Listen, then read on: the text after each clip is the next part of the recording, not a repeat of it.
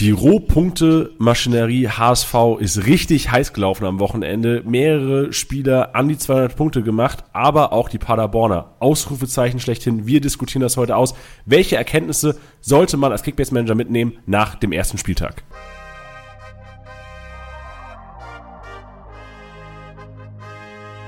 Spieltagssieger Besieger. Der Kickbase-Podcast. Es ist Zeit für den Zweitliga-Podcast. Mit deinen Hosts Tusche und Janni. Tag Leute, schön, dass ihr mit dabei seid hier beim Zweitliga Kickbase Podcast mit Tusche und Janni, deswegen auch hier am Start. Tusche, moin, Tusche, grüß dich. Moin, Janni. Wie ist Glückwunsch, ey, Glückwunsch ja, genau. erstmal, muss ich sagen, mein Freund. Danke dir, danke dir. Es war zum ersten Spieltagssieg. Rollercoaster. Ey, Wahnsinn. Aber wir haben mal in der Gruppe gesagt, komm, wir lassen Janni als Gastgeber das erste, den ersten Spieltag gewinnen. Das haben wir hiermit getan und äh, mehr wird nicht dazu kommen, mein Freund. Das ist lieb von dir, dass du ansprichst und ich sag dir, ich mache Gegenkonter. Das wird nicht der letzte Spieltag sein von mir, der letzte oh, Spieltagssieg sein. Ja, das ist stark, gute Aussage. Das ja. gefällt mir. Aber war eine enge Kiste am Wochenende. Also es ging heiß her im Live-Matchday, immer wieder Führungswechsel gewesen. Und im Endeffekt muss man sagen, ich habe das Intro schon gesagt, so die HSV-Rohpunkte haben es am Ende dann nochmal rausgerissen für mich. Ja, das stimmt. Also der HSV äh, gewohnt, viel Ballbesitz und sehr, sehr gut gepunktet, obwohl das Spiel an sich nicht gut war. Das Ergebnis war gut, aber Braunschweig hat es auch sehr, sehr gut gemacht. Aber naja, die Punkte haben, haben dich gerettet, mein Freund. So sieht's aus. Wie war denn sonst dein Wochenende? Du warst ja auch viel auf den Plätzen unterwegs. Du, ich war viel unterwegs, genau. Ich war am Freitag durfte ich äh, auf dem Betzenberg sein, in Kaiserslautern. Das war äh, ja eine geile Atmosphäre, äh, etwas über 40.000 Zuschauer, zweitiger Auftakt gegen Hannover 96 vernünftiges Spiel. Ähm, ich glaube, Unentschieden wäre okay gewesen für beide Mannschaften hinten raus. Kaiserslautern auf dem Batzenberg, ja. Der Lucky Punch 2, äh, 2-1 gewonnen, 90 plus 2. Ähm, und da war natürlich nach dem 2-1 war natürlich die Hölle los. Also was da, habe ich Gänsehaut gekriegt, was da los war. Eine Dynamik von den Rängen, das hat richtig Bock gemacht. Und ja. Samstag äh, war ich in Magdeburg. Auch sehr geil. Zwar nicht ganz 30.000, ich glaube 22.000, also ein paar haben noch gefehlt gegen Düsseldorf, aber ein richtig gutes Fußballspiel. Also ich muss sagen, Magdeburg spielt echt schon eine, eine geile Pille. Also die spielen richtig, richtig gut Fußball, haben leider zu viel Fehler gemacht, das muss man sagen. Äh, sonst wäre sicherlich mehr drin gewesen. Aber Düsseldorf, abgezockt, gut gestanden, gut verteidigt und ich glaube mit drei oder vier Schüssen aufs Tor, zwei Tore erzielt. 2-1 gewonnen und die ersten drei Punkte eingefahren. Ja, das sind doch schon so ein bisschen Top-Team-Vibes, oder? Also das ist ja genauso der, ja. der FC Bayern-Fußball eigentlich. Du spielst gar nicht so geil, aber gewinnst trotzdem beim Team, was eigentlich dann besser war. Ja, das stimmt. Also ich muss sagen, das war wirklich äh, eine reife Leistung von Düsseldorf. Wie gesagt, also Magdeburg, sehr, sehr viel Ballbesitz. Der Torwart ist der elfte Feldspieler, Reimann. Also wie hoch der steht, unfassbar. Ist dann halt äh, der dritte in der Dreierkette, mehr oder weniger beim Spielaufbau. Hat viele, viele Aktionen, viel, viel Ballbesitz. Ähm, und dann haben sie natürlich vorne drei, ja, nicht mal 1,70 Meter Menschen dabei mit Artik, Ito und äh, Cheka, die natürlich, ja, so schwer zu verteidigen sind, wenn sie am Boden sind und auf sie zudribbeln. Also das ist schon gut, das hat schon richtig Bock gemacht zuzugucken. Ja, als ich das Spiel gesehen habe, habe ich mir gedacht, ey, wenn Magdeburg noch ein, wenn Magdeburg noch Kalajdzic vorne drin hätte, wären die einer der besten Teams in der zweiten Liga, weil die sind halt ein bisschen ausrechenbar, habe ich mir gedacht. Die kommen immer über den Boden, die sind immer wieder die gleichen Angriffe gelaufen. Natürlich individuelle Qualität. Ito, Artik, Chico, du hast angesprochen, enorm dribbelstark, haben auch wirklich, wir werden nachher nochmal im Statistik-Snack hier im Podcast heute auch den Dribbelkönig küren, das ist, können wir schon mal spoilern, das wird ein Magdeburger sein. Und, ähm, aber ich habe gedacht, das ist zu eintönig teilweise. Ich glaube, daran ist wahrscheinlich dann auch gescheitert, weil sie einfach nicht diesen einen Abschlussstürmer da vorne drin haben. Genau, und das ist das gerade das Problem bei, bei Magdeburg. Jan-Lukas Schuler ist verletzt noch mit Sündes Mosebandriss. Der wird sicherlich noch ja, ein paar Wochen ausfallen. Der ist nämlich dann noch äh, ja, da vorne drin eigentlich. Dann geht Sheka wahrscheinlich raus und, oder Ito. Artig wird immer spielen, wenn er fit ist. Und dann haben sie halt nochmal eine andere Komponente in ihrem Spiel. Oder halt auch Brünker, ja. Das sind halt die beiden Spieler, die Zielspieler dann, wenn du mal einen langen Ball spielst, die sind gerade beide verletzt und da müssen sie natürlich gucken, wie sie es äh, auffangen. Und äh, ich habe auch Christian Tietz nach dem Spiel gefragt, ob sie da noch was machen wollen. Sie müssen gucken, was auf dem Markt ist. Äh, wollen natürlich auch äh, Schuler und Brünker natürlich die Chance geben, dann wieder ranzukommen. Aber wenn ich so acht bis zehn Wochen raus bin, so wie, so wie, so wie Schuler oder sieben Wochen, die brauchst du dann auch, aber auch wieder, um, um online zu sein und fit zu sein. Deswegen ähm, kann genau das eintreten, was du sagst, dass sie zu, äh, ausrechenbar sind. Ähm, aber ansonsten bin ich komplett bei dir. Kann das eine Überraschungsmannschaft werden? Ja, ich glaube generell die Aufsteiger haben alle gezeigt, dass sie auf jeden Fall Zweitliga-Niveau ja. haben und auf jeden Fall die Favoriten eventuell ein bisschen ärgern könnten, weil die Braunschweiger waren auch relativ nah dran bei den Hamburgern. Also was die erste Halbzeit für Konter gefahren haben, also Restverteidigung vom HSV war echt eine Katastrophe. Und da ist dann halt wieder die individuelle Qualität. Ähm, ja, Braunschweig macht aus ihren Kontersituationen nichts. Kommt zwar zum Abschluss, dreimal jeweils ganz knapp am Tor vorbei, aber dann ist halt der HSV halt mal irgendwie einmal vor der Kiste, Abpraller, zweite Ball, landet bei Glatzel, 1-0, dann Flanke, gut durchgesetzt von Glatzel, im 16er 2-0 und das ist dann halt, ja, der Unterschied oft in dieser Liga dass wenn du diese Dinger nicht machst, und da war der HSV sehr, sehr abgewichst und abgezockt, das muss man auch mal sagen. Ja, auch so ein bisschen Top-Team-Vibes wieder. Ja, die, also, man, also man, man, merkt schon am Anfang, wer wahrscheinlich am Ende dann auch oben mitspielen ja, wird, weil ja. gerade diesen Spiele, also die ersten, also ein Aufsteiger, Tusche aus deiner Erfahrung wahrscheinlich auch äh, so ein bisschen. Immer eklig. Du, genau, vor allem am Anfang der Saison, Natürlich. wenn die Euphorie noch komplett groß ist. Willst du, willst du nie, ja. Man sagt sich immer, äh, wenn man in der Liga schon ist, etabliert ist, oh, nur nicht beim Aufsteiger, nur nicht auswärts, oh, das ist immer eklig, genau was du ansprichst. Euphorie. Ähm, aber das hat der HSV dann trotzdem ja gut weggemacht. Wie gesagt, ich glaube, dass keiner zufrieden war. Das haben auch die Interviews gesagt und auch Trainer Tim Walter. Aber du hast drei Punkte eingefahren, du hast zu null gespielt, obwohl du äh, in der Restverteidigung echt schlecht warst und viele Konter zugelassen hast. Aber das ist halt der HSV und deswegen sind sie für mich äh, jetzt nicht nur wegen diesem Spiel jetzt, für mich sind sie ganz klar äh, der Aufstiegsfavorit Nummer eins. Und das haben sie jetzt äh, am Sonntag schon mal ein Stück weit bewiesen, dass sie äh, ja auf jeden Fall oben dabei sein werden. So sieht's aus. Und jetzt werden wir das Ganze natürlich heute auf Kickbase münzen, denn wir sprechen einfach die Struktur durch. Wir haben es im ersten Podcast schon mal leicht angeteasert. Es wird gleich zum ersten Mal Tusches Trio geben. Da wird Tusche seine drei Spieler, die ihm am Spieltag emotional gepackt haben, Kickbase-Relevanz doch bewiesen haben, aufzeigen. Wir werden das diskutieren. Dann der Statistik-Snack, wo wir so ein bisschen den Live-Match-Day, die Punkte, die in Kickbase reingerattert sind am Wochenende, aufdröseln werden. Wir werden mehrere Kategorien haben, wo einige Spieler, die, ob sie viele Abwehraktionen hatten, viele erfolgreiche Dribblings, viele Torschüsse, erfolgreiche Flanken, wir haben einige Kategorien, die wir durchgehen werden und dann das Hauptthema am heutigen Tag, denn wir wollen natürlich die Erkenntnisse nach dem ersten Spieltag hier aufziehen, um euch da draußen zu besseren Kickbase-Manager machen. Wir werden Duelle um mögliche Startelfplätze hier diskutieren und abschließen wird es meinen Einkaufswagen geben. Janis Einkaufswagen mit heute, ich zähle mal durch, ich glaube, wir haben knapp zwölf Kaufempfehlungen, wo ich euch sagen würde, die sind noch viel zu günstig für das, was sie am Spieltag 2, 3, 4 und eventuell auch länger hinaus leisten könnten. Und Tusche, deswegen jetzt direkt mal überleiten zu dir, zu deinem ersten Tusches Trio. Tusches Trio.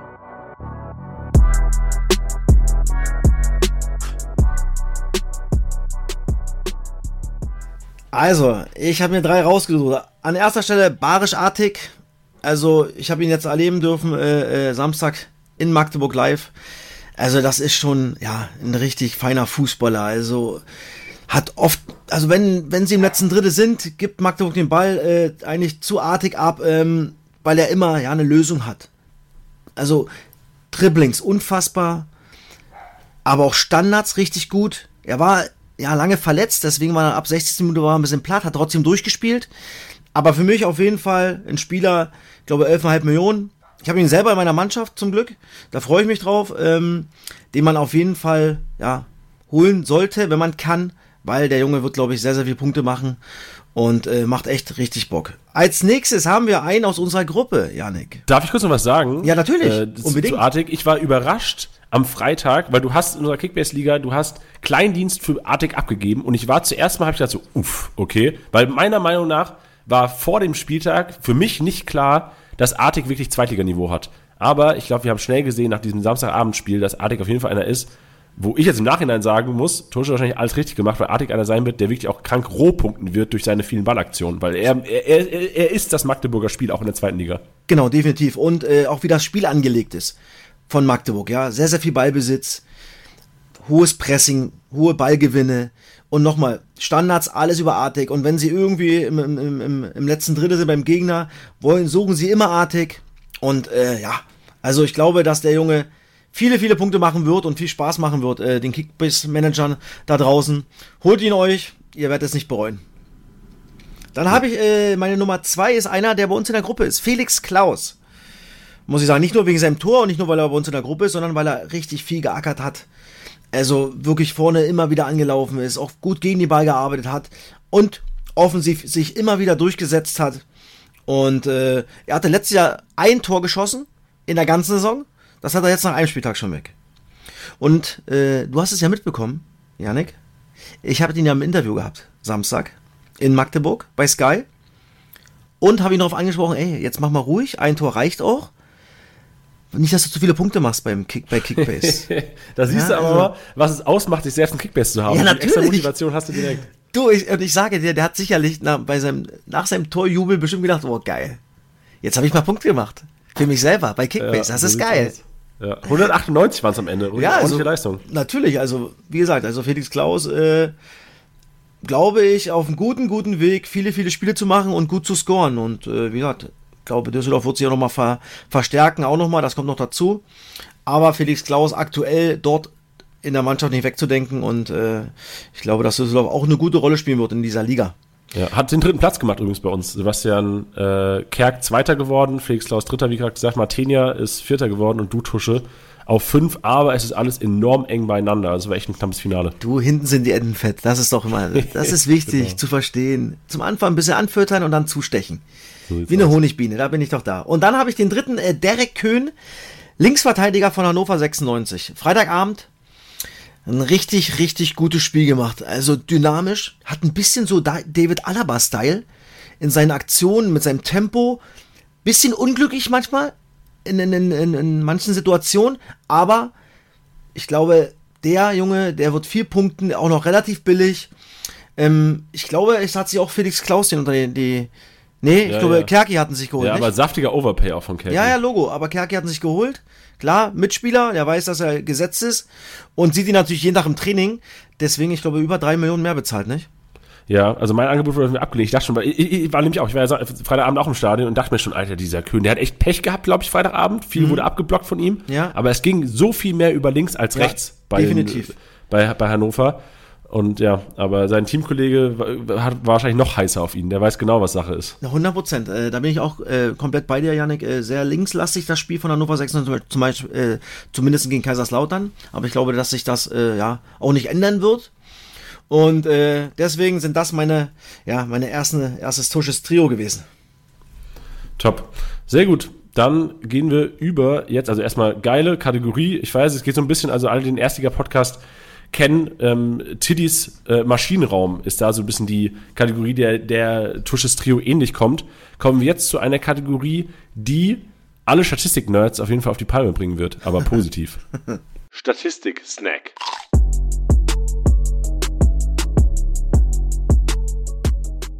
Das ist der Statistik-Snack. Und hier werden wir Kategorien wie Abwehrboss, Dribbelkönig, Torhungrig, Flankengott, Lufthoheit, The Wall, heißt äh, der beste Goalie, wer die meisten Rohpunkte im Tor geholt, wer hat die meisten Rohpunkte im Feld geholt. Interessante Kategorie, heute sehr HSV dominiert, so wie kann man schon mal sagen. Und das Kreativzentrum, wer hat die Großchancen kreiert, wer hat die Pass, Pass des Todes gespielt, wer hat die Torschussverlagen der Liga, die meisten Torschussverlagen der Liga gesammelt und wir starten mit dem Abwehrboss. Das sind alle Klärungsaktionen, plus fünf geklärt, Luftzweikampf, äh, Zweikampf gewonnen, äh, wichtigen äh, Pass gestört. Also alles drin, was die defensiven Rohpunkte angeht. Und da ist einer vorne, der 104 Punkte alleine mit 27 Aktionen gesammelt hat, Tusch, und das ist Meinka. Tja, unfassbar, ja. Also, was für Punkte, Meinka. Klar, Kapitän Heidenheim äh, zu null gewonnen in Rostock. Aber äh, das ist natürlich schon mal ein Brett. Also, wenn er das ansatzweise halten kann, dann auf jeden Fall äh, kaufen da draußen Manager. Kaufen, wenn sie es denn weiter so hinkriegen. Aber Heidenheim ist halt auch wirklich sehr, sehr defensiv stark, sehr zweikampfstark. Und ähm, das ist der Heidenheimer Fußball. Deswegen kann Mainka ein Geheimtipp sein. Ja, vor, vor allem Mainka ja 13,5 Millionen wert, also relativ teuer, aber man muss sagen, dafür, dass der Kollege wirklich der, der alles macht im Grunde genommen in der Defensive, was Klärungsaktionen bei den Heidenheimern angeht, die ja durchaus auch einiges zu tun bekommen werden, weil sie nun mal nicht den dominantesten Fußball spielen der zweiten Liga. Kann ich mir vorstellen, dass es in die richtige Richtung geht und 13,5 Millionen der absolut ein fairer Preis ist, auch wenn wir letzte Woche gesagt haben, 13,5 ist relativ viel, aber jetzt das Learning, gerade aus Statistiken, 27 Klärungsaktionen, 104 Punkte roh. So, selbst hätten die nicht gewonnen, hätten die nicht zu Null gespielt, hätte er mit dem grünen Balken das Spiel beendet, was ja für einen 13,5 Millionen äh, Spieler durchaus dann auch gerechtfertigt ist. Ja, definitiv. Also richtig guter Junge. Aber der ist, ist der schon weg bei uns? Weiß ich gar nicht. Hat den irgendjemand? Nee, ist, kannst du noch holen, Tusche.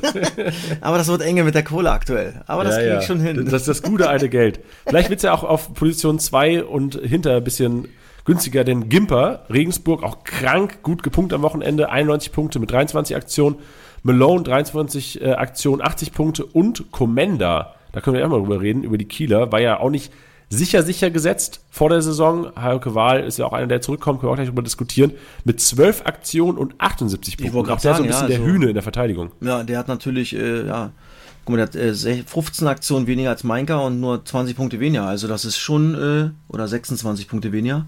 Und Melon 23, die haben verloren 1-0. Hansa Rostock und trotzdem 80 Punkte. Und der war, glaube ich, relativ billig. Ich glaube 5 Millionen Melon. Oder Ja, 5,5 7,5 Millionen. Ja. 7,5, ah, okay, sorry.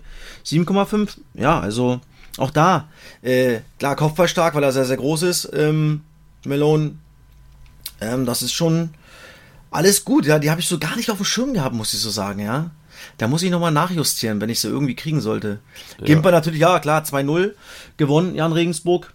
Aber auch da, äh, Regensburger Spiel auch nicht so sehr, sehr dominant, wenn auch oft, äh, ja, defensiv und tief stehen. Von daher, äh, sind die Spieler echt interessant. Und Commander bei Kiel, bin gespannt, ob er weiterhin spielt, wenn Hauke Wahl wiederkommt. Aber das dauert noch ein bisschen, ne? Das ist Ja, es dauert dritter, noch ein vierter bisschen. Spieltag dann eher, ne? Aber ähm, Es wird passieren. in, in Fürth natürlich, klar, gut verteidigt, viele Aktionen. Also das ist alles ordentlich, was die Burschen da machen. Bei Hansa Rostock finde ich ganz interessant, also Malone ja wirklich noch viel besser gepunktet auch als Fröde. Der, nee, war Fröde in der Innenverteidigung? Wer hat denn mit dem Innenverteidigung gespielt? Bei, bei Rostock, Ja. warte. Junge, du, alles weiß ich ja auch immer nicht, ja. Ja, ja. Aber ich krieg's hin, mein Freund. Dann, ich, ich rede schon mal weiter. Ich wollte nur Malone Ja, noch ja. weiter hypen, weil wie du gesagt hast, also 1-0 verloren, kein starkes Spiel gemacht an sich, die Rostocker gegen Heidenheim, aber wirklich durch seine Größe, glaube ich, enorm Kickbase relevant und 7,5 Millionen wollte ich einfach nochmal eine Kaufempfehlung aussprechen, weil ich glaube, Ja. das wird einer sein, der, auch wenn Rostock vielleicht nicht die erfolgreichste Mannschaft der Liga sein wird ähm, und wahrscheinlich auch so ein bisschen ab, gegen Abstiegs kämpfen könnte dieses Jahr, bin ich mir sicher, dass Malone einer ist, der so ein bisschen, wenn ich jetzt aus der ersten Liga vergleichen müsste, wahrscheinlich so ein bisschen Reese Oxford-Vibes hat, Mhm. äh, spieltechnisch. Fröde, Rosbach in der Dreierkette noch dazu. Ah ja, genau, Fröde. Aber genau, aber da siehst du ja auch, wer quasi da die besten Punkter waren. Das finde ich immer schon ganz interessant. Also Fröde mit 80 Punkten dabei gewesen und äh, Rosbach sogar nur 75. Also da ist Malone auf jeden Fall der, der preislich von allen am günstigsten ist, aber wahrscheinlich was Rohpunkte angeht, kickbase-technisch der relevanteste. Deswegen ähm, auf jeden Fall noch zu günstig momentan. Das stimmt. Also, aber der wurde auch gerade von, von Totti, von meinem Kumpel weggekauft. Melone. Bei uns. So kann es gehen. Ja, ich, für wie viel hat er den gekauft? Ich hatte den. Oder hat Ma- er den schon gehabt? Ja, ich, ich, also war auf dem Markt war er, das wäre mir aufgefallen, glaube ich, nach dem Wochenende. Der hat den, hat der er hat den schon gehabt. Der hat den schon gehabt. Ah, der, nee, hat den Lawrence gekauft. Ah, so war's. Okay. Frechheit. Gut, kommen wir zum Dribbelkönig und da ist der King am ersten Spieltag. Wir haben vorhin schon über den geredet, Tusche. Du hast ihn, du liebst ihn, du äh, wirst weiterhin gut mit den Punkten. Barisch Artig, sechs erfolgreiche Dribblings. Ja, also wie, wie ich es ja vor drei Minuten gesagt habe, also der Junge, äh, ja, bereichert die Liga definitiv. Das Einzige, was bei ihm so ist, dass er sich halt manchmal zu sehr, zu schnell fallen lässt, kriegt dadurch oft nichts gepfiffen, wo er vielleicht noch mal gute Freischüsse rausholen könnte in gefährlichen Situationen oder in gefährlichen Räumen. Das ist mir aufgefallen, die Schiris gucken natürlich bei ihm, das wussten sie wahrscheinlich auch schon aus der dritten Liga, dass er manchmal zu sehr fällt, ja. Aber das hat mich aufgeregt, dass er, ich glaube, zweimal war es wirklich ein Foulspiel, was er nicht kriegt, aber es, er kriegt es halt nicht, weil er sich halt oft einfach so fallen lässt und sich sehr, sehr aufregt. Deswegen, weil er ja auch noch Standard schießt. Plus diese Dribblings, die sind unfassbar. Du kannst sie nicht verteidigen. Kleine, wendige Haken. Ja, und, und wir haben es ja gerade angesprochen, die Innenverteidiger in der zweiten Liga sind oft 1,90 plus groß. So, selbst Daniel Thune hat nach dem Spiel äh, im Interview bei uns gesagt bei Sky, ja, da brauchen meine LKWs halt ein bisschen länger, um sich zu drehen, wenn die Kleinen da auf ihn zukommen. Und äh, wie gesagt, da ist Artig, äh, äh, einer davon, äh, dann ist noch ein Ito dabei, Cheka, das sind alles drei gleiche Spielertypen. Und du kannst sie nicht verteidigen. Und deswegen äh, werden sie immer gut punkten. Ey, ich erinnere mich, Lautern Spiel letztes Jahr dritte Liga, ganz kurze Anekdote. Wir haben gegen Magdeburg, wir haben ja auch relativ große Innenverteidiger, also Tomia, Klaus, ja alles so eher LKWs, wie du gerade schon gesagt Ja, hast. ja. Und wir haben gegen Magdeburg letztes Jahr einfach in die Dreierkette Chifchi gestellt. Das ist ein kleiner, wendiger Ja, äh. Sechser eigentlich. Clever. Und das hat erstaunlich gut funktioniert. Also ich bin gespannt, ob sie vielleicht dieses Jahr auch einige Mannschaften jetzt gegen Magdeburg, gerade wenn sie ohne Stoßstürmer agieren, vielleicht mal auf Dreierkette oder beziehungsweise einen kleinen Quirlichen eher in die Innenverteidigung stellen, wenn sie einen Sechser haben, der so agieren kann. Bin ich auch mal gespannt, ja. Also, aber sehr clever von eurem äh, Trainer in Lautern. Ja, damals auch Antwerpen, der ist jetzt Ja, nicht genau. mehr Trainer. Aber hat sich, ja, ich weiß, ich weiß, aber der hat sich da was einfallen lassen. Sehr gut. Ja, ja, klar, das schon. Hat auch, also ich glaube, es war ein 1-1 damals, aber trotzdem hat es so ein bisschen hingehauen, wenigstens für einen Punkt. Sehr gut. Zurück zum Dribbelkönig. Auf Platz 2, den teilen sich drei Leute, und zwar Pröger, Bellbell und Reis und vor allem Bellbell. Den Der hab ich auch. Ja, hör mir auf, Tusche. schlimm, äh, schlimm genug ist es aber auch aktiv gewesen und vor allem für seine Größe erstaunlich, dass der am Ball kann. Also wahrscheinlich genug mit Artig und Ito trainiert. Ja, definitiv, äh, äh, auch, hat mich auch überrascht, aber auch da, auch dem, dem, dem Spießstil geschuldet, dass er, ja, so oft in diese Dribblings kommt, weil sie sich sehr, sehr breit machen, sehr, sehr hochschieben. Die Außenverteidiger, weil du hast äh, Bittroff und Lorenz plus dem Torwart im Spielaufbau. Dadurch können, ja, die Außenverteidiger sehr, sehr hochschieben und dann Ito und Cheka noch höher. Und das ist für jede Mannschaft sehr, sehr schwer zu verteidigen. Und dadurch werden sie auch freigespielt und können dann mit, mit dem Tempo ins Dribbling gehen und hat das auch richtig ordentlich gemacht. Also Ja. Belbel. Sehr gut, Den ich genau. gesehen habe. Bröke habe ich so jetzt weiter nicht, äh, nicht gesehen. Aber äh, 5 ist auch okay. Und Reis natürlich äh, auch ein geiler Zocker sowieso beim Ja, HSV. das sowieso. Auf, das können wir vielleicht noch äh, erwähnen. Ito und Ferrei, auch Ronstadt von Darmstadt, ähm, jeweils mit vier erfolgreichen Dribblings. Und da sieht man auch wieder, also gerade Ferrei hat mir auch sehr gut Ey, gefallen. Geht- Dankeschön, Dankeschön. Genau, Also du richtig du- geiler ja. Kicker. Hatten wir aber auch schon, äh, wo wir Braunschweig vorgestellt haben, haben wir es auch schon gesagt gehabt, dass Genau. der Junge, glaube ich, richtig Bock machen wird. Hoffentlich haben die Leute, was das angeht, auf uns gehört. Genau. Dann torhungrig. Und zwar haben wir da Paccarada, Linksverteidiger, St. Pauli, Kannst du sagen, dass du den hast? Ja. Der hat mir den Spieltag geholt. Paccarada, Freunde. Trikot ist schon bestellt mit, mit Flock. Paccarada, Gotha und Ferrei jeweils mit drei Torschüssen und 36 Punkten. Ähm, das kommt auch daher, ich weiß nicht, Tusch, ob du schon mitbekommen hast, wir haben die Torschussbepunktung dieses Jahr so ein bisschen abgeändert. Das ist äh, dreimal quasi der Schuss aufs Tor, der wird mit 12 Punkten be bewertet dieses Jahr.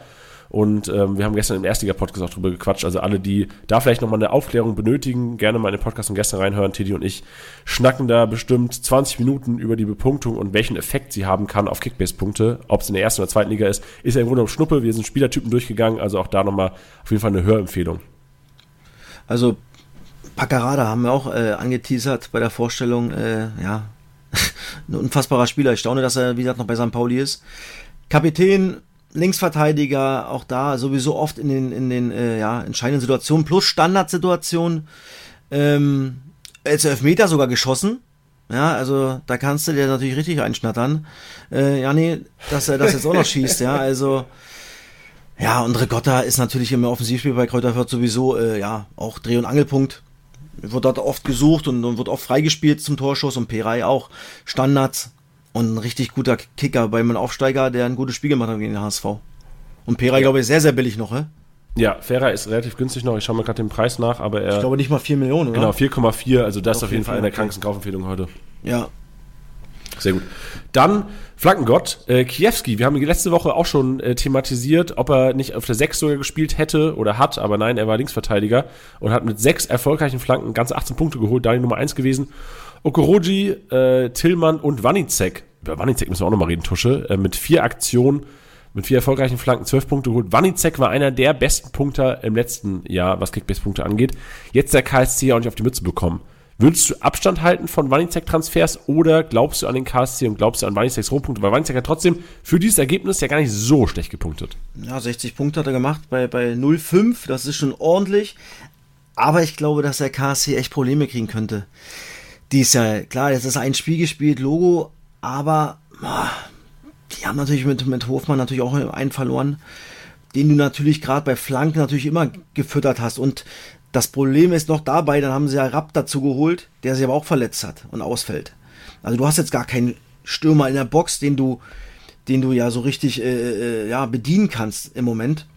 Und von daher ähm, ist das echt bitter für den KSC. Und deswegen finde ich, dass ähm, Warnizek mit fast 19 Millionen dann schon ein Brett ist. Also würde ich aktuell erstmal Abstand halten. Weil Ja. 18,7 ist schon, schon ein Brett. Man merkt auch einen deutlichen Marktwertknick seit Samstag, seit der Niederlage. Also ich Ja. glaube, viele Manager haben sich von ihm getrennt und werden ihn dann nicht mehr kaufen, wenn er auf dem Markt ist. Also von daher würde ich auch damit gehen, gerade jetzt im Marktwertverlust. Das Geld ist am Anfang zu wichtig, Ja. um jetzt, glaube ich, festzuhalten an dem Kollegen. Definitiv. Also, den sollte man abstoßen. Gut, kommen wir zur Lufthoheit. Da haben wir vielleicht ein paar dabei, die ihr dann als Ersatz holen könntet für den Kollegen. Äh, Jeckel mit zwölf erfolgreichen oder mit zwölf gewonnenen Luftzweikämpfen, 36 Punkte geholt. Kranke Stats. Also der Kollege auf jeden Fall einer, der ähm, Malone da Konkurrenz machen kann in der Luft. Ja, also auch ein junger Spieler bei, bei Bielefeld. Von RB Leipzig geholt. Hat auch dort in der Dreierkette gespielt. Ähm, ja, wird sich da festgebissen haben, wird auf jeden Fall ein Stammspieler sein. Weiß ich auch von Fabi Klos, hat er mir gesagt, dass der Junge echt gut ist und äh, ja, eine Kopfballmaschine ist. Also gegen den ist es nicht so einfach, mal einen Kopfball zu gewinnen. Ja, auch eine Kopfballmaschine auf Platz zwei. Also Mainka haben wir schon thematisiert, der ist oder so eine Kopfballmaschine. Owusu von Regensburg, 10 Punkte geholt, 30 ähm, Punkte allein durch seine Kopfballduelle. 82 Punkte gemacht am Wochenende. Ähm, bei einem 2 ist es nicht überragend, aber für einen Stürmer, der nicht getroffen hat, trotzdem völlig in Ordnung. Auch da merkt man, äh, Owusu, äh, ist ja an, der ist auf jeden Fall kleiner als, als ähm, mein Gott, als Albers. ist er kleiner als Albers sogar, wirklich? Ja, ich glaube ja. Wie, hat, wie konnte er denn die Kopfballduelle alle gewinnen? Ja, aber es ist ja oft so, ja. ma- Manchmal ist es ja so, dass äh, diese Körpergröße nichts damit zu tun hat. Wenn ich ein geiles Timing habe, ja, dann ähm, Miroslav Klose, der war auch nicht der Größte.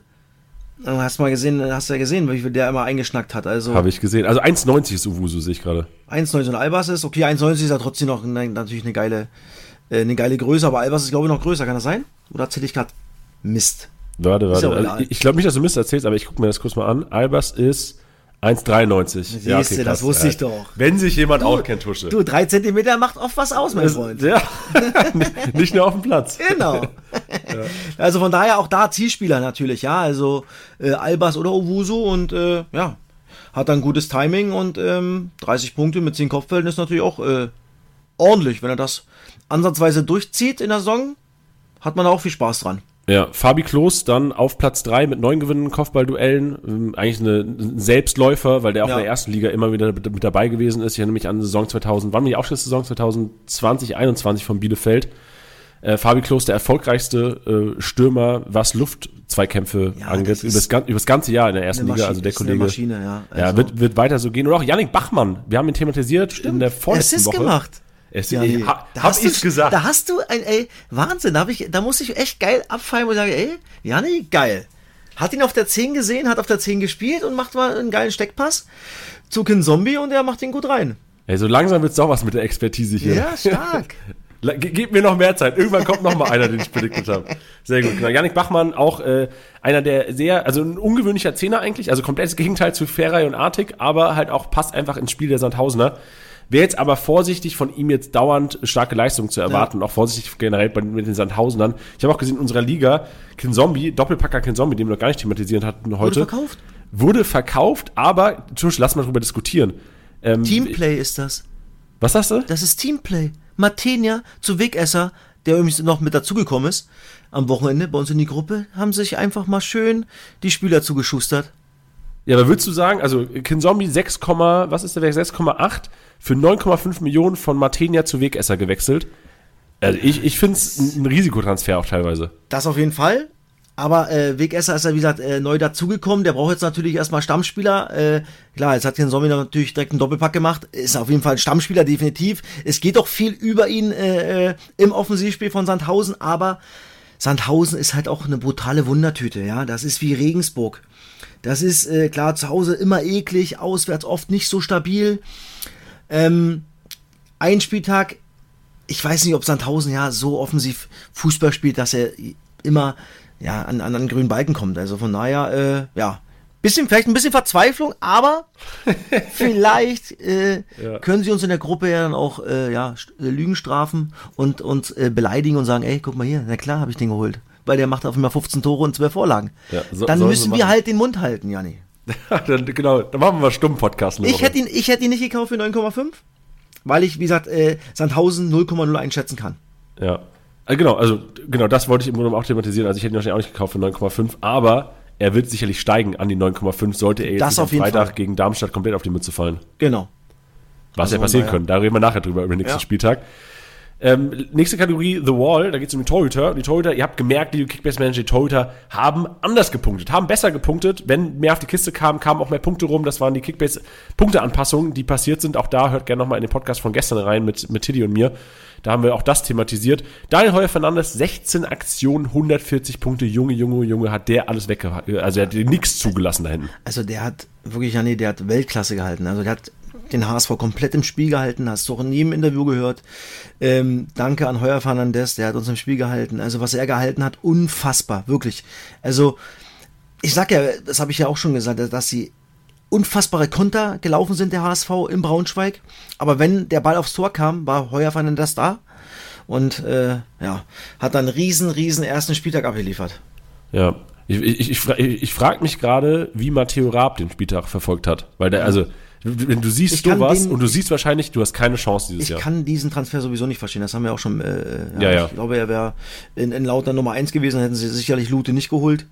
Aber der Junge hat sich dafür entschieden, ist ja auch nicht unser Problem. Nee, genau. Und man weiß ja auch nie, was passiert. Also man weiß ja auch nicht, was der Plan ist. Vielleicht Ja, eben, wird ja auch genau. Feuer Fernandes irgendwie zur, zur Winterpause teuer transferiert. Genau. You never know. So sieht es mir aus. Äh, Yannick Huth auf Platz 2 mit 13 Aktionen und 105 Punkte und den Platz 3 teilen sich äh, Drews von Sandhausen und Martenia, der ja auch unser Kickbase-Konkurrent ist, mit 80 Rohpunkten. Auch sehr stabile Torhüter. Ja, also äh, Hut Paderborn. Klar, auch da, die wollen auch viel Fußball spielen. Ähm, ja, Drews und Martenia. Martenia an 80 ist schon äh, richtig gut. Also der feiert sich natürlich auch für die 80 Rohpunkte. Ja, ey, ich habe hab im Nachhinein überlegt, hätte Martenia den Elver gehalten von Paccarada, hätte er Spieltagssieg geholt? Weil Boah. Paccarada Elfer verschossen hätte und er hat Stimmt. sich ja selbst auch. Genau. Stark. Ey, es ist krank, wenn man als Kickbase-Manager es in der eigenen Hand auch hat. Heftig eigentlich. Stimmt. Geil. Sehr Mann. gut. Da, da bist du da, da rechnest du nach, hä? Ey, ja, ich, ich, Entschuldigung, du weißt doch, ich verbringe mein Leben in der App. Aber ich auch. Junge. Meine Frau denkt auch schon, ey, wer weiß, wer hier dran ist, überall, weil ich nur an diesem Ding dran hänge. Aber sage, Schatz, Junge, ich muss hier abliefern.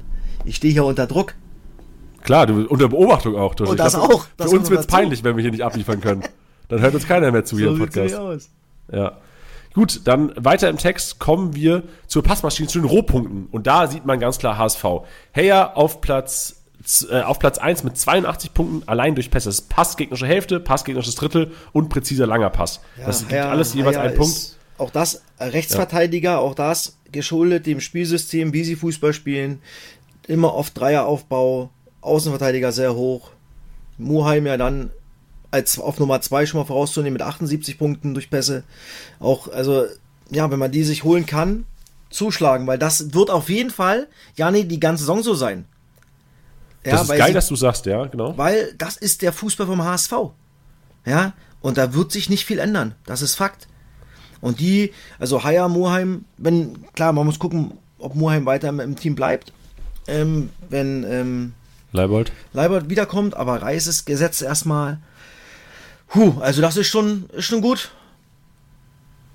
Aber Ja. auch sehr teuer, nicht? Haya und, und, und, und äh, Ja, ja, alle, die kosten halt alle an die 20, aber Frage an dich, Tusche. Ich, wir seh, ich, ich sehe Haier, ich sehe Muheim, ich sehe also Rechtsverteidiger, Linksverteidiger, ich sehe Reis, ich sehe Schonlau und ich sehe ganz lange kein Vuskovic. Warum ist Vuskovic nicht der Rohpunkter, was Pässe angeht? Also der Kollege hat zwar eine Vorlage gemacht, trotzdem zwar 13 Punkte gemacht, aber hätte die Vorlage nicht gemacht, wäre er so ein bisschen abgefallen von Na, weil, Punkten her. weil, weil äh, Schonlau gerade dann in der Dreierkette ähm, ja das Spielaufbau macht. Ja. Also ich würde zum Beispiel als gegnerischen Trainer würde ich Schonlau zustellen, wenn ich anlaufe und würde Vuskovic den Ball geben. Weil ich weiß, dass er da vielleicht ein bisschen schlechter ist als Schonlau. Aber Braunschweig tief gestanden, dadurch sowieso viel Ballbesitz noch mehr, als wenn sie vorne pressen. Mittelfeldpressing, Mittellinie stehen, dann kann natürlich Schonlau immer wieder andribbeln mit dem Ball und kann dann in den gegnerischen, in die gegnerische Hälfte äh, die, die Pässe spielen und äh, dann geben sie lieber Schonlau den Ball als, als Vuskovic. Dadurch die Punkte. Okay, stark. Top-Erklärung. Danke dir, Tusche. Auch mit im Mix äh, Handwerker, Linksverteidiger vom, vom Club aus Nürnberg, 59 Rohpunkte so gemacht. Packerada, auch Linksverteidiger St. Pauli. Und einer, den eigentlich ganz wenige auf dem Schirm hatten, der nachher auch im Janik Einkaufswagen nochmal thematisiert wird. Geipel von Heidenheim. 53 Rohpunkte durch Pässe. Einer der zwei und paar zerquetschte Wert ist momentan. Ja, also hätte ich auch nicht auf dem Schirm gehabt. Und für das Geld auf jeden Fall holen, ja. Und vor allen Dingen ähm, 3,3 Millionen, 53 Rohpunkte, äh, ja. Und das wird sicherlich auch nicht so gravierend nach unten gehen. Ja, genau. Und dann die letzte Kategorie Kreativzentrum. Da geht es darum, um Großchance kreiert, Torschussvorlage, Pass des Todes. Und da ist einer Tusche, den du vorhin schon angesprochen hast, den hast du äh, ganz günstig geholt. Du hast ihn nicht aufgestellt am Wochenende, weil man ja nicht erwarten hätte können, dass der Kollege so ausrastet in der wenig Spielzeit. Er hat nicht gestartet. Amaechi, Amaechi, wenn ich ihn richtig ausspreche. Ja, Amaechi würde ich sagen. Aber Amaechi. Ja, Ama Amaechi. Sechs Aktionen, 50 Punkte. Junge, Junge, Junge hat der Der rasiert. hat, äh, unfassbar, ja. Der hat in 36 Minuten 161 Punkte gemacht. Und dann kannst du dir vorstellen, wie ich in mein Kopfkissen gebissen habe, dass ich den Burschen nicht aufgestellt habe. Wen, wen hättest du denn unten gelassen? Hättest du ihn aufgestellt? Ja, jetzt im Nachhinein äh, äh, Nebel, klar. Ja, weil der- okay, aber hättest du ja nicht gemacht normal wahrscheinlich. Nee, natürlich nicht. Nee, es war alles gut so. Also ich, so wie ich aufgestellt habe, da, da war ich ja überzeugt von. Ja, im Nachhinein kann man immer sagen, äh, mich hat ein bisschen angebrochen, dass äh, Tschatkowski kurzfristig ausgefallen ist wegen äh, Wadenprobleme. Der hat dann halt nicht gespielt, bei mir noch in der Mannschaft. Ähm, aber ja, Amaeshi ist jetzt auf jeden Fall bei mir in der Truppe, weil er wird sicherlich definitiv immer eingewechselt. Und gerade wenn dann der HSV führen sollte, ist das natürlich eine brutale Maschine, weil er natürlich auch mega Tempo hat und dann in seine Aktion kommt. Und das hat er schon angedeutet in den paar Minuten. Und ich bin froh, dass ich ihn als Schnäppchen kaufen konnte. Ja, no, genau, das stimmt. Äh, Eine Woche später wäre er wahrscheinlich ein Overpay geworden in unserer Liga. Genau, 100 Prozent. Also da äh, feiere ich mich gerade ein bisschen. Der wahrscheinlich auch ein kranker Overpay wird bei uns, weil, das können wir auch noch announcen, er auch noch mitgemacht hat. Bei uns ist Freitag noch in die Liga reingekommen. Niklas Ja. Schipnowski von Regensburg auf Platz 2 des Kreativzentrum, vier Aktionen, 40 Punkte. Ist auch echt sehr wenig wert momentan. Also Mees und auch Schipnowski relativ cheap. Mees 4,9 Millionen. Schipnowski äh, 2,8 und ich bin mir sicher, dass äh, wenn, wenn er es nicht macht, macht es jemand anders in unserer Liga. Wird Ich, ich, ich, ich wollte nämlich gerade gucken, der ist, äh, hat noch gar keinen, einen, nicht? Nee, nee. genau. Super. da bin, vor allem für das Geld, da gehen ja alle rauf. Ja, da bin ja, ich deswegen. gespannt, was, Ja. er, was er für sich selber ausgeben wird. Und ob er sich kriegt vor allen Dingen. also ich, ich, also ich, ich hoffe für ihn, dass er ihn bekommt, aber Ja, das stimmt. ich fände natürlich, also ich bin mir sicher, dass da einfach aus Kickbase-Sicht alle drauf geilen werden auf ihn. Natürlich. Eigentlich sollten wir machen, komm, der soll ihn kriegen. Dass jeder Spieler sich selber hat, der mit das uns wär spielt. Das wäre schon ganz cool. Aber da draußen, für die anderen Manager, unbedingt draufgehen. Ja, so sieht's aus. Mal, wir müssen irgendwie müssen einen Weg finden, Tusche, wie wir noch ins Spiel bekommen können. Ja, so. du, ach, ist egal, ey. Das ist, das ist egal. Wir, wir rocken das Ding auch so, ja nicht. Hier, Magdeburg braucht noch einen Stürmer, Tusche. Ja, stimmt. Vorne einfach reingemacht. Ey, Matuschka. 300 Kilo, 1,60 Meter groß. Das ist ein Comeback des Jahres. Sehr gut. Super, dann lasst uns jetzt mal, das war der Statistik-Snack, meine Damen und Herren, ich hoffe, es hat euch weitergebracht oder es bringt euch weiter. Lasst uns jetzt zu den Erkenntnissen des ersten Spieltags kommen. Und wir starten die Erkenntnisse des ersten Spieltags erstmal mit einer allgemeinen Teamdiskussion, weil wir haben letzte Woche auch schon gesagt, ja, man soll auf die Hamburger gehen, man soll auf die Hannoveraner gehen. Hat sich an deiner Sicht auf die Liga irgendwas verändert, Tusche? Gibt es Mannschaften, die für dich jetzt auf einmal doch Kickbase relevant sind oder ist es auch überbewertet, wenn man jetzt nur den ersten Spieltag herannimmt? Also A ist es überbewertet, wenn man nur wirklich den ersten Spieltag nimmt, ähm, weil sich das äh, ja noch so, so krass ändern wird. Aber ähm, ich finde, wie gesagt, Magdeburg echt sensationell von der, von der Spielweise. Das ist echt gut und das werden sie durchdrücken bis zum Getno. Also da kriegt man Spieler echt noch relativ günstig und die werden, glaube ich, viele Punkte machen und ähm, wenn sie die Fehler abstellen, die sie jetzt am Wochenende gemacht haben, werden sie ordentlich punkten in der Liga, aber auch bei Kickbase. Ähm, und ansonsten hat sich wieder bewahrheitet, diese Liga kann man nicht tippen, man kann sie nicht einschätzen, weil da so viel verrückte Dinge passieren, wo du denkst, wie geht denn das? Und das ist ja eigentlich das Geile daran, dass man wirklich, außer der HSV, wie gesagt, der wird sich für mich durchsetzen. Hannover hat es dann in der zweiten Halbzeit auch besser gemacht. Janni, du warst ja auch da. Gerade wo dann auch äh, Nielsen und ähm, Teuchert reinkamen, war schon ein anderes Fußballspiel für Hannover 96.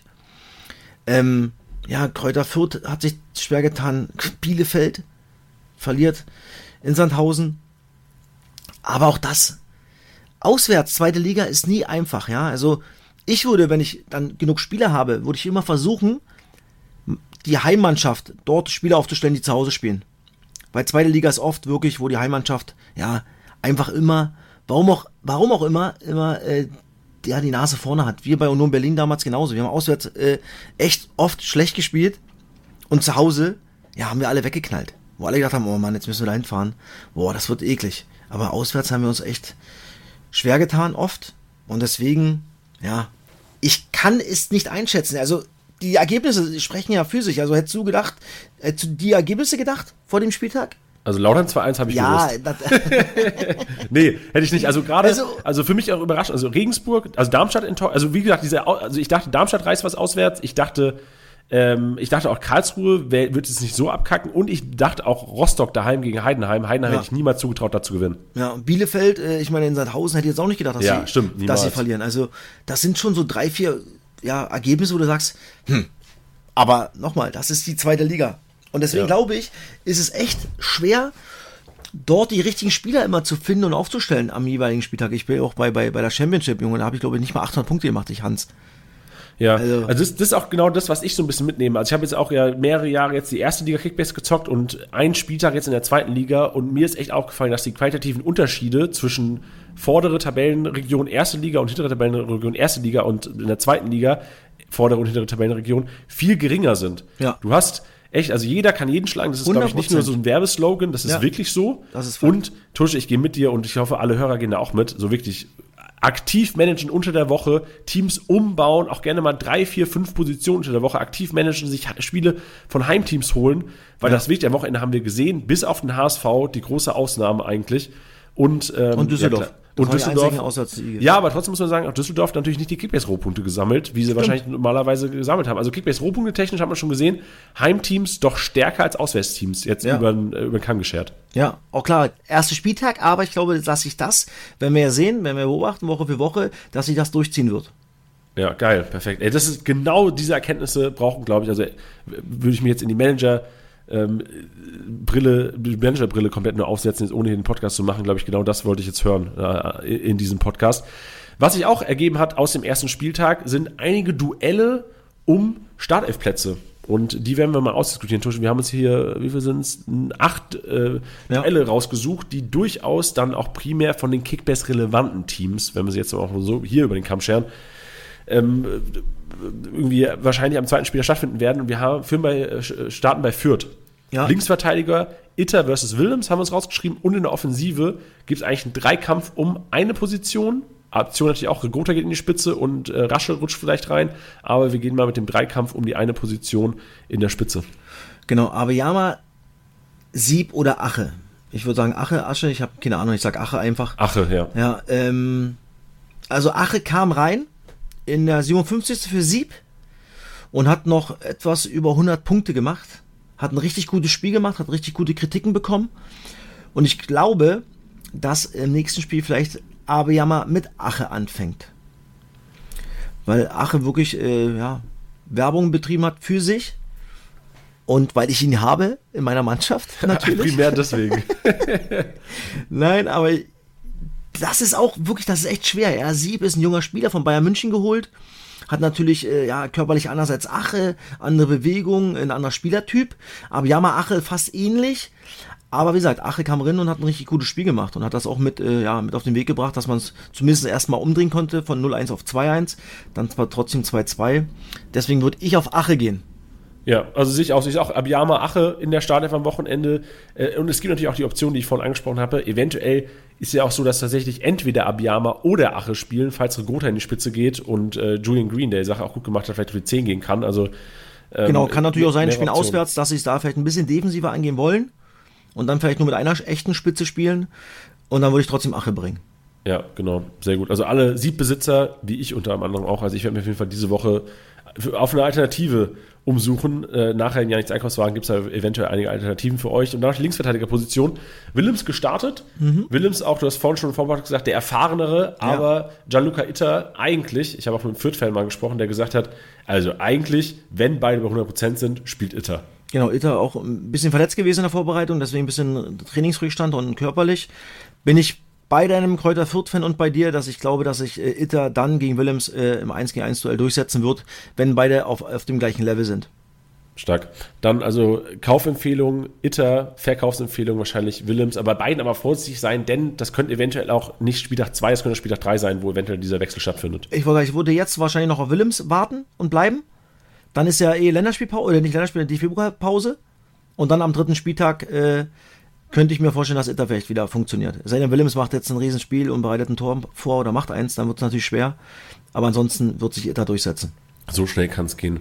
Anderes Duell bei Arminia. Äh, Janis Serra, kürzlich ausgefallen, ich glaube leicht erkrankt gewesen eine Woche, wenn ich es richtig ja. im Kopf hatte. Äh, Krüger gestartet, dafür äh, neben Fabi Klos. Sache jetzt nicht überragend gemacht. Glaubst du, wenn Serra zurück ist, auf jeden Fall auch wieder neben ja. Klos in der Sturmspitze? Definitiv. Serra, Klos ist äh, Sturmduo Nummer 1. Bei Bielefeld ganz klar Serra. Was ich ein bisschen überraschend fand, war die Formation von Bielefeld. In Testspielen immer mit Doppelsechs gespielt und jetzt auf einmal mit einem einigen Sechser. War aber wahrscheinlich auch aufgrund des kurzfristigen Ausfalls von deinem Kollegen, richtig? Ja, Tschatkowski halt auch noch äh, ausgefallen. Äh, ein bisschen mit der Wade Probleme gehabt. Ähm, deswegen glaube ich auch ein bisschen Systemumstellung. Ja, top, perfekt. Also da auf jeden Fall auch äh, Tschatkowski wieder auf Tschatkowski wird auf jeden Fall spielen. Äh, die Info habe ich ganz frisch. Von der wenn Quelle. Er, wenn er, wenn er, natürlich, wenn er kann, wenn er fit ist, wird er spielen.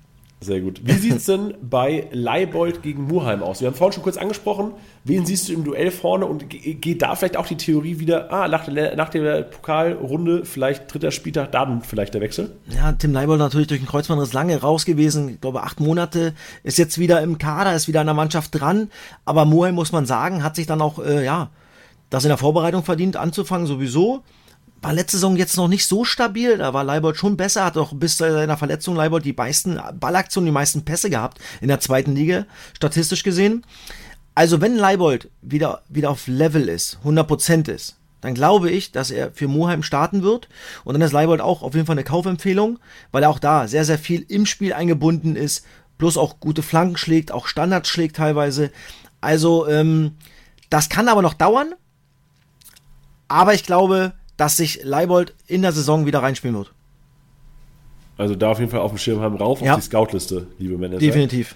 Zwei andere Duelle, Muheim hast gesagt, du hast ein gutes Spiel gemacht. Zwei, die nicht so ein gutes Spiel gemacht haben bei den Hamburgern, waren äh, Lasso Benesch, der Neuzugang, der aus Gladbach gekommen ist, und Königsdörfer, auch nicht wirklich überragend. Und äh, da sind die Alternativen Rohr auf der 6 für den Benesch oder deinen geliebten Amaeshi, der eventuell für den Königsdörfer starten könnte. Wie siehst du da die Chancen auf Startelf bei den beiden? Also ich glaube, dass sich da nichts verändern wird. Also ich glaube, dass Benesch und äh, Königsdörfer wieder starten werden. Gegen Rostock im Derby, im, im, ja, im Nordderby. Aber Amaeshi und Rohr, also Amaeshi safe kommt er rein. Nach 60, 65 Minuten 100 Prozent, bin ich mir sicher. Ähm, Wenn es dann nicht für Königsdörfer ist, dann ist es vielleicht mal für Kittel auf der anderen Seite. Und äh, Rohr ist, glaube ich, auch abhängig, wie das Spiel läuft. Rohr natürlich auch, natürlich ein ganz anderer Spielertyp wie Benesch, aber auch körperlich nochmal sehr groß, zweikampfstark. Ähm, von daher wird sich startelfmäßig nichts verändern.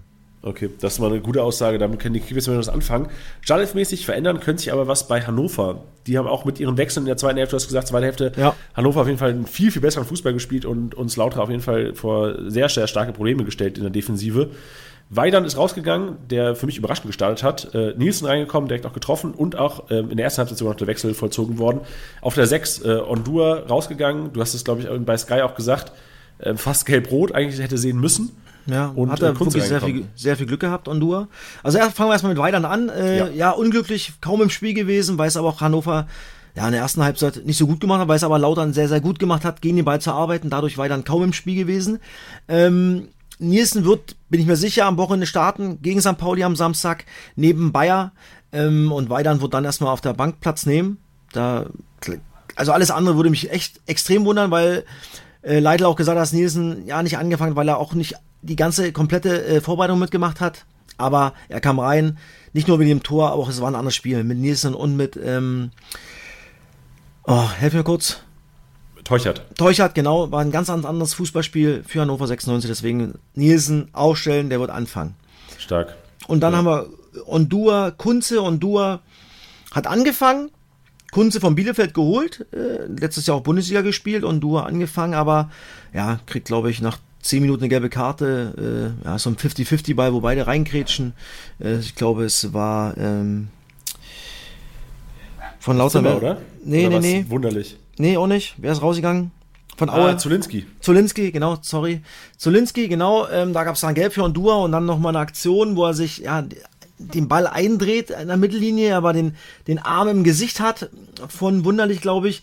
Also, da hat er sehr, sehr viel Glück gehabt. Hondua, dass er nicht gelb-rot kriegt, dann wäre er eh raus. So hat äh, Hannover 96 mit Stefan Leitl gut reagiert, ihn runtergenommen und, und Kunze gebracht und der das ordentlich gemacht hat. Ich glaube auf lange Sicht, äh, dass Kunze vor Ondua starten wird.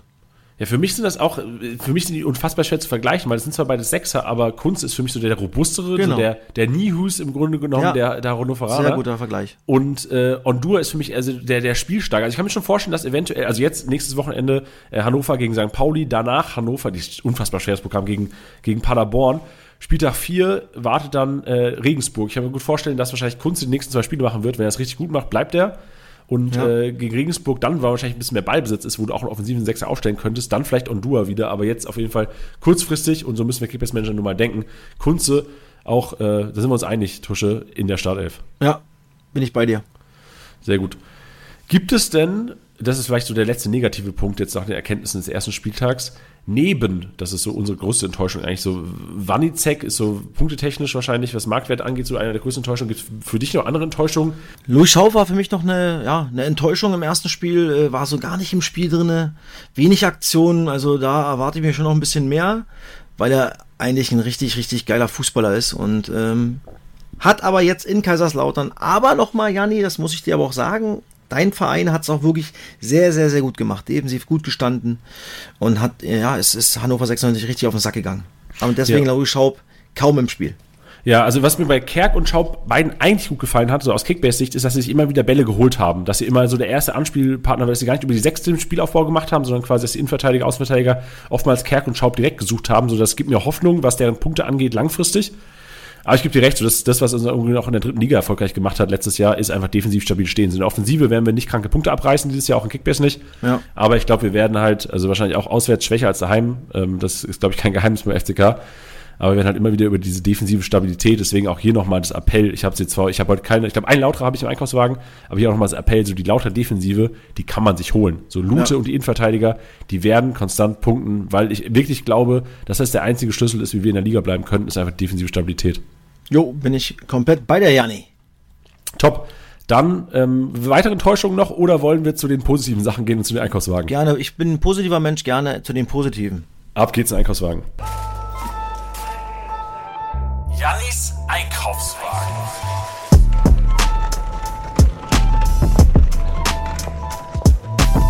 Premiere. Der erste Einkaufswagen. Wir starten beim Freitagsspiel. Freitags zwei Aufstellungen einsehbar, bevor es losgeht. Düsseldorf gegen Paderborn, Darmstadt gegen Sandhausen und für mich eines der Mismatches am Wochenende, weil es nun mal Sandhausen auswärts ist und Darmstadt daheim.